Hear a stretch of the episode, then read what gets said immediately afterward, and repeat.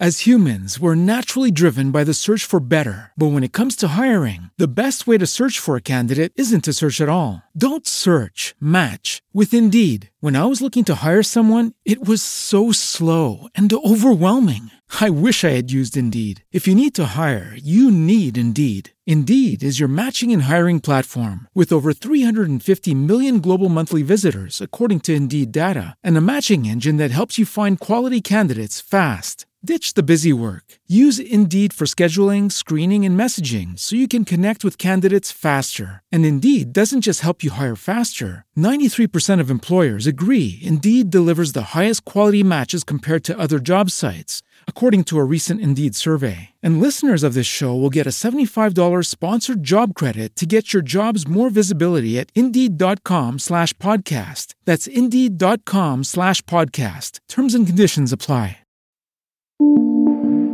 Oficina 19, en Emilcar FM, con Antonio Rentero. Saludos y bienvenidos a un nuevo episodio de Oficina 19, el podcast de Emilcar FM sobre teletrabajo. La semana pasada estuve hablando de una nueva función que tiene el iPad Pro de 12,9 pulgadas, el nuevo iPad Pro de 12,9 pulgadas. Y, bueno, creo que, merece la pena que me detenga un poquito más en explicarla, sobre todo en decir cómo se llama, porque es que creo que al final ni siquiera dije el, nombre de esta función que es Center Stage, Center Stage, que creo que aquí en España se ha traducido como encuadre centrado. Y, bueno, ese va a ser uno de los temas de hoy. Y otro, cómo una inteligencia artificial es capaz de valorar eh, según lo que tengamos detrás, eh, lo que aparezca en la cámara. Bueno, empezando por esto del center stage, este encuadre centrado, os explicaba que básicamente permite que cuando estamos teniendo una videoconferencia podamos desplazarnos sin salirnos del cuadro y como si la cámara se estuviera moviendo y se fuera desplazando con nosotros, ampliando o reduciendo incluso el encuadre.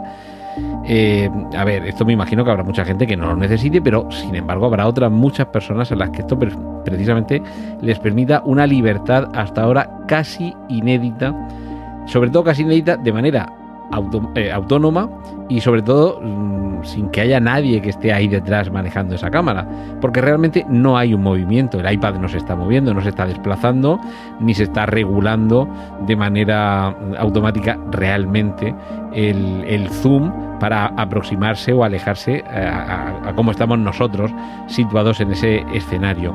Realmente es una especie de truco Mm, que se, basa en que la cámara, por cierto, la nueva cámara del nuevo iPad Pro 12,9 pulgadas tiene 12 megapíxeles, que mejora con respecto a los 7 eh, del modelo anterior. Por cierto, modelo del año 2020. Esto más de uno le habrán hecho la faena, que no tiene el iPad ni un año y ya se le ha quedado obsoleto.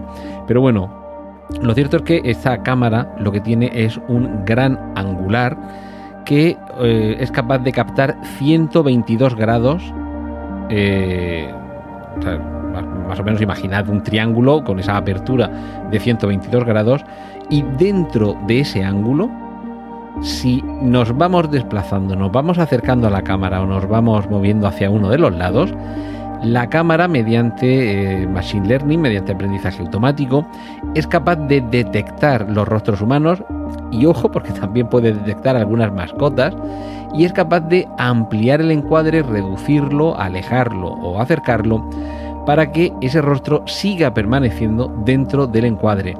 El efecto para quien está viendo desde el otro lado lo que capta la cámara es como si hubiera un operador de cámara que va moviéndola, girándola hacia un lado o hacia otro, sobre todo en horizontal, ¿vale? En vertical no funciona tanto.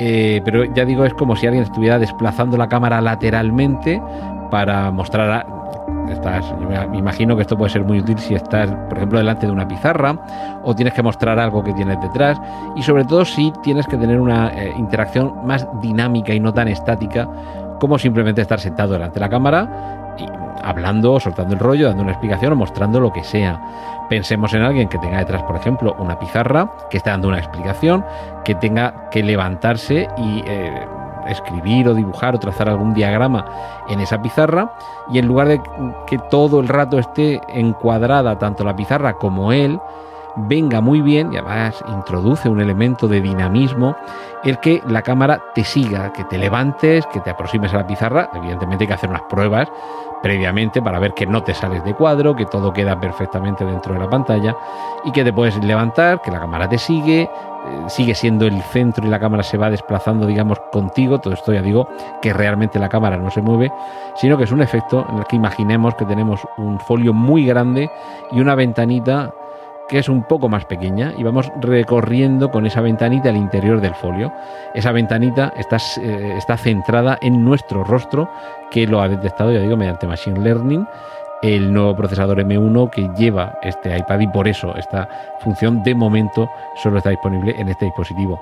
Ojo, solo está disponible en este dispositivo de la gama eh, iPad de Apple, pero pero he encontrado que hay, por lo menos, seguro que hay alguno más, pero por lo menos hay un fabricante que es Logitech, que esto ni está pagado ni nada, es una lástima, pues podría estar aquí patrocinando, pero bueno, este lo he encontrado fácil, seguro que hay alguna otra.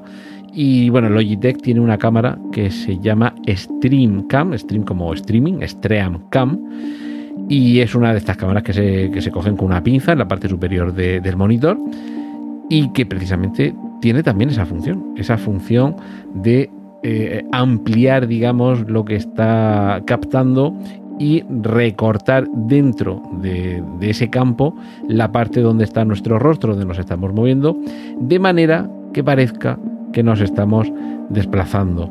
Es una... Bueno, yo creo que, ya digo, habrá seguramente algunos usuarios a los que les venga, a los que les venga muy bien y que, bueno, que seguro que un invento como este le, añade un plus a sus, eh, a sus videoconferencias o simplemente a sus conferencias, porque a lo mejor no es que tengas una audiencia de un grupo de trabajo, sino que tienes unos clientes o, un público ante el que quieres mostrar esta nueva forma de que te vean. Em, yo creo que esto mm, quizás no haya quien se, se centre únicamente en esta función como para comprar el iPad, pero yo he estado hablando con algún profesional del sector audiovisual, de la televisión, pensando en cámaras robotizadas, por ejemplo, y cuando le expliqué esto y le enseñé el, vídeo de cómo funcionaba, bueno, le, reventaba la cabeza, porque es verdad que esto es una, prestación casi, casi tan futurista que a uno le cuesta mm, apreciar que está en un iPad, ojo, un iPad caro, estamos hablando de más de mil pavos, pero claro, ofrece unas prestaciones que es posible que más de uno le sepa sacar todo el, partido a esa función tan concreta, tan específica, que simula ese movimiento para que podamos movernos por delante de la cámara y que ésta parezca siempre seguirnos. Y hablando de qué es lo que puede captar una cámara, he leído recientemente una noticia de la que hablaba Bárbara Becarés en, en GenBeta, en la página web GenBeta, sobre una inteligencia artificial que es capaz de evaluar, sobre todo para entrevistas de trabajo, ¿vale? Es capaz de evaluar algunos parámetros en los vídeos. Y ojo porque, bueno, si esto es capaz de hacer una inteligencia artificial, me imagino que habrá alguien que tenga en cuenta también estos parámetros a la hora de valorar, no tanto una entrevista de trabajo, que también, como otros contenidos que llegan a través de vídeo, de videoconferencia en este caso. Y hay dos, eh, dos elementos que me han llamado mucho la atención.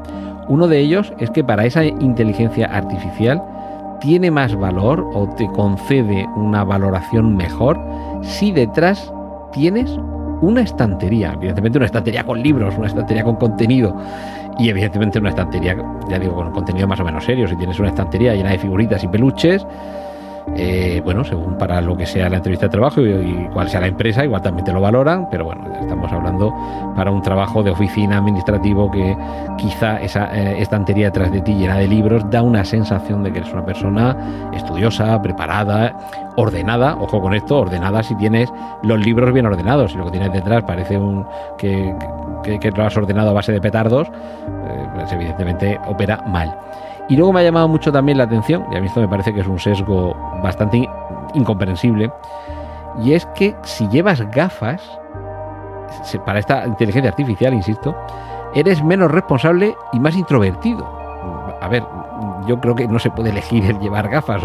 fijaos que la semana pasada estuvimos hablando, o estuve hablando de, de la presbicia Y, es que no, en ocasiones tú no puedes elegir llevar gafas o no, y puedes llevar gafas y ser una persona completamente responsable y, completamente extrovertida, y este sesgo de esta inteligencia artificial, que por cierto eh, utiliza un modelo de software que se llama Ocean, como océano, y que valora la apertura, la conciencia, la extraversión y la simpatía o neuroticismo y se ve que según estos eh, rasgos de, ese análisis de personalidad, la tendencia de una persona a actuar de forma organizada o meticulosa depende de que lleves gafas o que no lleves gafas.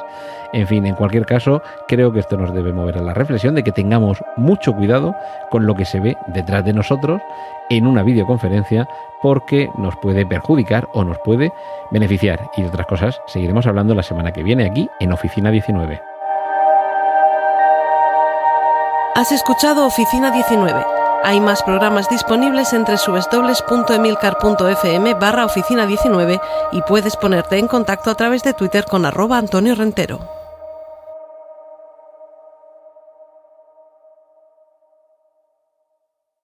As humans, we're naturally driven by the search for better. But when it comes to hiring, the best way to search for a candidate isn't to search at all. Don't search, match with Indeed. When I was looking to hire someone, it was so slow and overwhelming.